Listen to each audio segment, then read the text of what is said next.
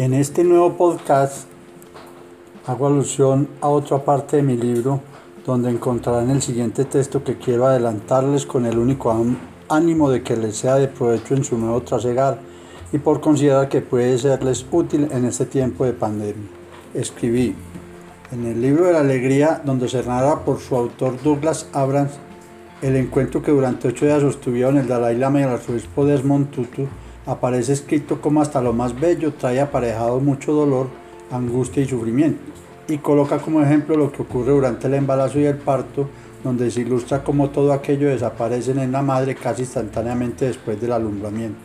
Nuestra experiencia vital está llena de frustraciones, tristezas, preocupaciones, como lo afirman entre otros el Dalai Lama, lo que nos debe llevar a no hacer la siguiente pregunta, ¿qué hacer para evitar todo aquello?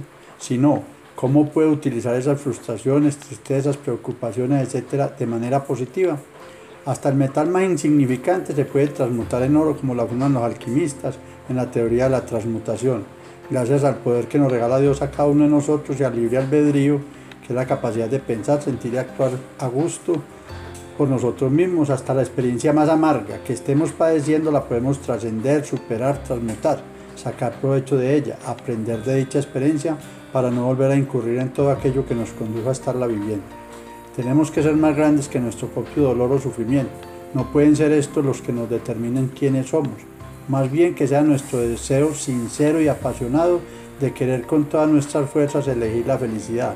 No permitamos que las situaciones difíciles, que inclusive nos estén causando mucho temor, incertidumbre, que se estén presentando en nuestra existencia vital en el momento actual, nos paralicen ni mental, ni psicológica, ni emocional, ni mucho menos espiritualmente. Que de la abundancia de nuestro corazón hable nuestra boca. Evangelio de San Mateo 12:34. Confiemos, esa es la fe en que Dios está de nuestra parte y no contra nosotros. Recordemos que Él nos lo prometió. Yo estaré con ustedes todos los días hasta el fin del mundo. Evangelio de San Mateo 28:16. El arzobispo Desmond Tutu, sudafricano ganador de un Nobel de Paz, en relación con lo anterior expresaba, es la forma en que nos enfrentamos a los aspectos negativos de la vida la que determina el tipo de persona en la que nos convertiremos. Creamos más en el proceso, en la calidad del paso que estemos dando en el presente, aquí y ahora, que en el mismo resultado que es un futuro incierto. El resultado nos causa ansiedad, incertidumbre, mucho cansancio físico, mental y espiritual. La incertidumbre es exceso de futuro y es precisamente por eso que nos crea ansiedad y a su vez la ansiedad nos puede llevar a tomar malas elecciones. Dios nos insiste, ver Evangelio de San Mateo 11, 28, 30. Venid a mí todos los que estéis trabajados y cargados y yo os haré descansar. Llevad mi yugo sobre vosotros y aprended de mí que soy manso y humilde de corazón y hallaréis descanso para vuestras almas, porque mi yugo es fácil y ligera mi carga. Si yo lo pude hacer, con toda seguridad usted, querido lector, también podrá lograr cualquier cosa que proponga a partir del aquí de la hora y ese es mi mayor deseo ferviente.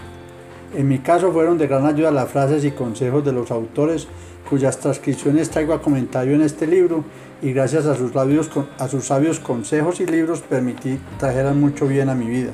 En pocas palabras, elegí ser feliz. Los tropiezos de mi juventud, entre ellos mi enfermedad catastrófica, se convirtieron después en la mayor fuerza para mi superación en todos los aspectos de mi vida, el espiritual, el mental, físico y el económico. Me hicieron mucho más fuerte para enfrentar mi existencia vital y saber que yo era superior a mis propias limitaciones y a mi dolor. Todo tropiezo o caída debe servirnos de evaluarte para volver a pararnos y salir avante en nuestros propósitos.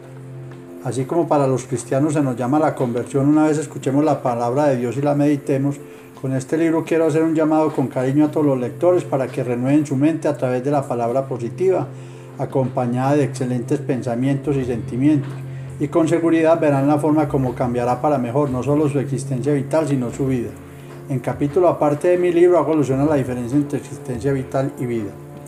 Que nuestro pasado no nos esclavice para siempre. La renovación de nuestra mente, cuerpo y espíritu siempre será posible elegirla en búsqueda de nuestra felicidad. Por eso debemos sembrar nuevas semillas, palabras positivas, buenos pensamientos y excelentes sentimientos, regarlas con amor, con mucha paciencia y perseverancia hasta recoger buenos frutos. De ahí la importancia de saber elegir en el presente sin ser esclavo ni del pasado ni del futuro y de empezar a erradicar, o sea, quitar de raíz todo aquello que ya no nos sirve o que solo sirvió para atormentarnos, enfermarnos, hacernos odiar los unos a los otros y a nosotros mismos, o culpar, criticar y autocriticarnos, temer, etc. Existe una estrecha correlación entre la forma de pensar y los malestares que se presentan en nuestro cuerpo, como podrás darte cuenta una vez termines de leer el presente libro.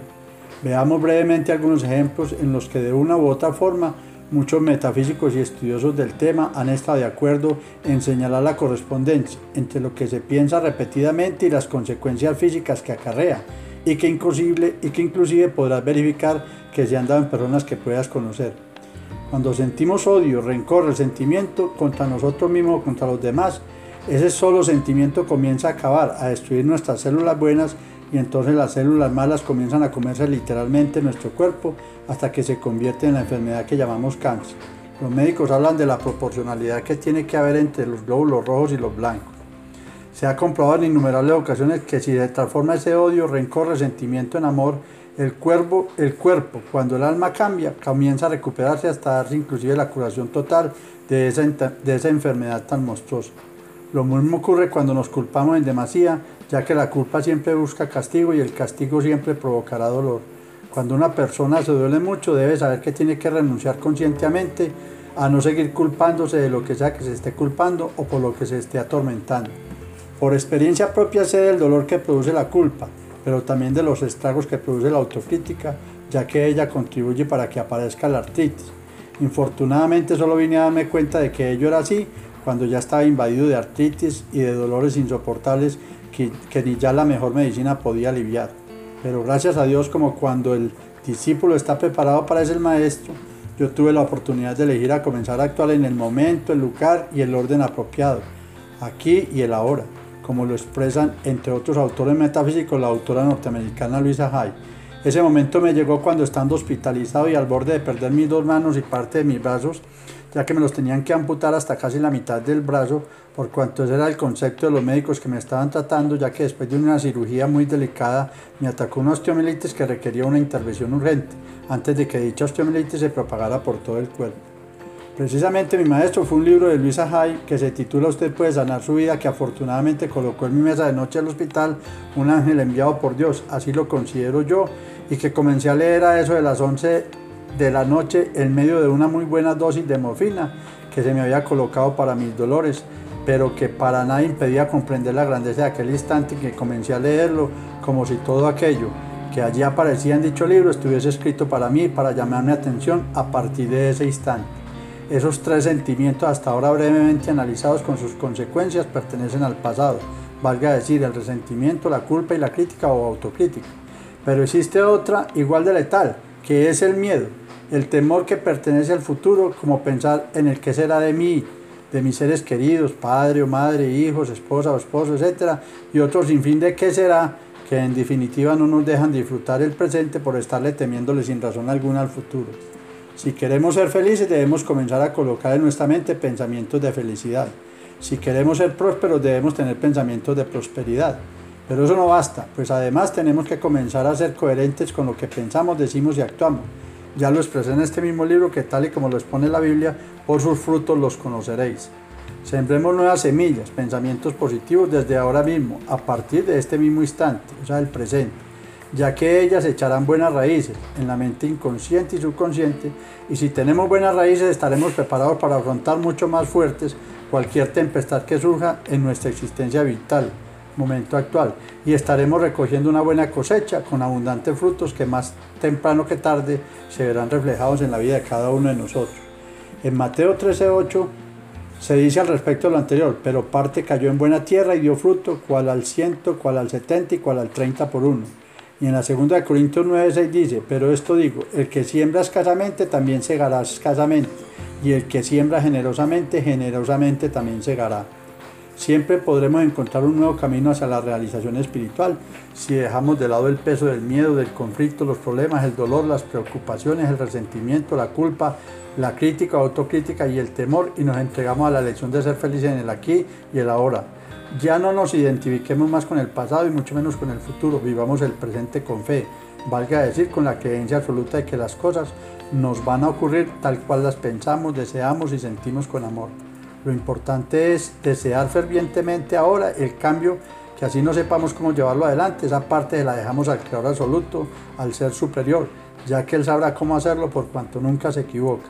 En eso consiste la fe, que es la certeza absoluta de que las cosas ocurrirán tal cual pensamos que serán. En Lucas 11.9 se lee, y yo os digo, pedid y se os dará, buscad y hallaréis, llamad y se os abrirá. Porque todo aquel que pide recibe, y el que busca halla, y al que llama se le abrirá. ¿Qué padre de vosotros si su hijo le pide pan le dará una piedra? ¿O si pescado en lugar de pescado le dará una serpiente? ¿O si le pide un huevo le dará un escorpión? Pues si vosotros siendo malos sabéis dar buenas dádivas a vuestros hijos, ¿cuánto más vuestro Padre Celestial dará el Espíritu Santo a los que se lo piden? Y en relación con la afirmación que Dios nunca se equivoca, permítaseme traer a comentar un relato que existe al, al respecto y que de una u otra forma llegó a mi correo electrónico. Un rey que no creía en la bondad de Dios tenía un siervo que en todas las situaciones decía, mi rey, no se desanime porque todo lo que Dios hace es perfecto, Él no se equivoca. Un día salieron a cazar y una, y una fiera atacó al rey. Su siervo consiguió matar al animal, mas no pudo evitar que el rey perdiera un dedo de la mano. Furioso y sin, y sin sentir gratitud por haber sido salvado, el rey dijo, Dios es bueno, si fuese bueno yo no habría sido atacado y perdido mi dedo. El siervo apenas respondió, mi rey, a pesar de todas esas cosas, solo puedo decirle que Dios es bueno y Él sabe el porqué de todas las cosas. Lo que Dios hace es perfecto, Él nunca se equivoca. Indignado el rey mandó a apresar a su siervo. Tiempo después salió para otra cacería y fue capturado por salvajes que hacían sacrificio humano en el altar, quienes estando listos para sacrificar al rey percibieron que la víctima no tenía uno de sus dedos y lo soltaron, ya que no era perfecto para ser ofrecido a sus dioses. Al volver al palacio mandó a soltar a su siervo y lo recibió muy afectuosamente mi siervo. Dios fue realmente bueno conmigo, ya que escapé de, ser sacrificado por los salvajes, justamente por no tener mi dedo. Pero siervo, tengo una duda. Si Dios es tan bueno, ¿por qué permitió que tú tanto lo defiendes fuera por tanto tiempo preso? Mi rey, si yo hubiera ido con usted en esta última cacería, habría sido sacrificado en su lugar, pues no me falta ningún dedo.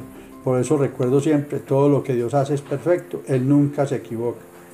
Muchas veces nos quejamos de la vida y de las cosas que nos pasan, olvidándonos que nada es por casualidad y que, todo tiene un, un propósito. Por eso todas las mañanas ofrece tu día a Dios.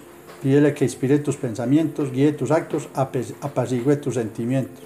Y nada temas, pues Dios nunca se equivoca. Leer en las Sagradas Escrituras a Samuel 22, 31. El camino de Dios es perfecto, la palabra del Señor es intachable. Escudo es Dios a los que en Él se refugian pues quien en Dios, sino el Señor, ¿quién es la roca sino nuestro Dios? Es el que me, ama, me arma de valor y endereza mi camino. Si de alguna manera leer este capítulo nos vemos aludidos es porque tenemos que concluir sin necesidad de culparnos por ello o criticarnos, que vivimos más en el pasado y el futuro que en el aquí y a la hora, que es el único instante sobre el cual tenemos poder. Por favor, compartir el presente audio. Muchas gracias.